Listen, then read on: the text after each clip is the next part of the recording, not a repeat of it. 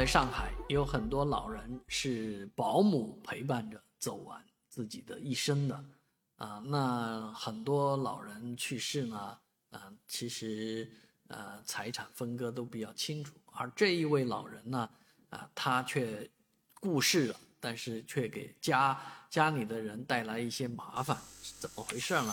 啊，是这位李老伯呢在生前啊购买了一栋房子，但是呢。啊，这套房子的呃这个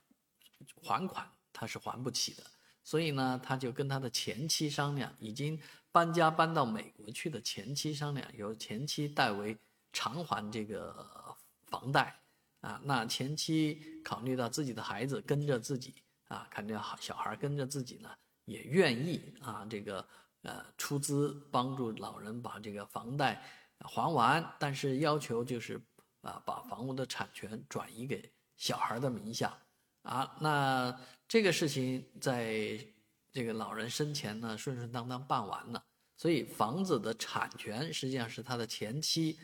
及其子儿孩子的，啊，老人不过是借住，相当于被允许免费的住这套房，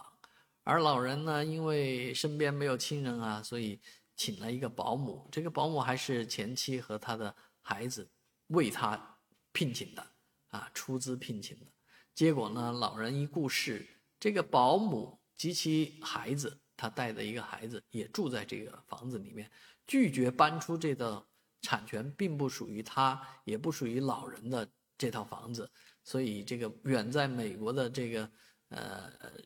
房屋所有者呢，回来打了官司，法院当然是判决啊，这个保姆要搬走。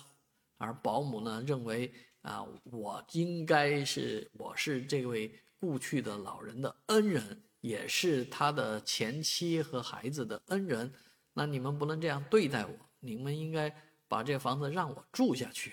所以天下哪有这样的事儿呢？尤其发生在上海啊，所以好多人呃搞不清这个法律和亲情的关系啊，也搞不清自己的这个法律边界。啊，自己本身就是打工人，就是挣钱的啊，却搞得最后自己像恩人，或者说呃能够行使权利的人一样啊，这是法律上不允许的。但是某种程度来讲啊，人处久了，好像出了一些感情，但是义不容法不容情啊啊，所以这件事情呃，最终的结果是这位保姆还是被法院裁决。啊搬出去。